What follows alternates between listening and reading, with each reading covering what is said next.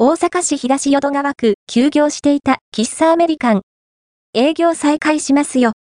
阪急淡路駅、JR 淡路駅からすぐの場所、東淡路商店街の中にある喫茶店、喫茶アメリカンスタッフさんの負傷によりしばらく休業されていました。大阪市東淀川区常連さんが多い喫茶アメリカンが休業中。気になる休業理由は？ですが、2024年3月1日より営業再開するようです。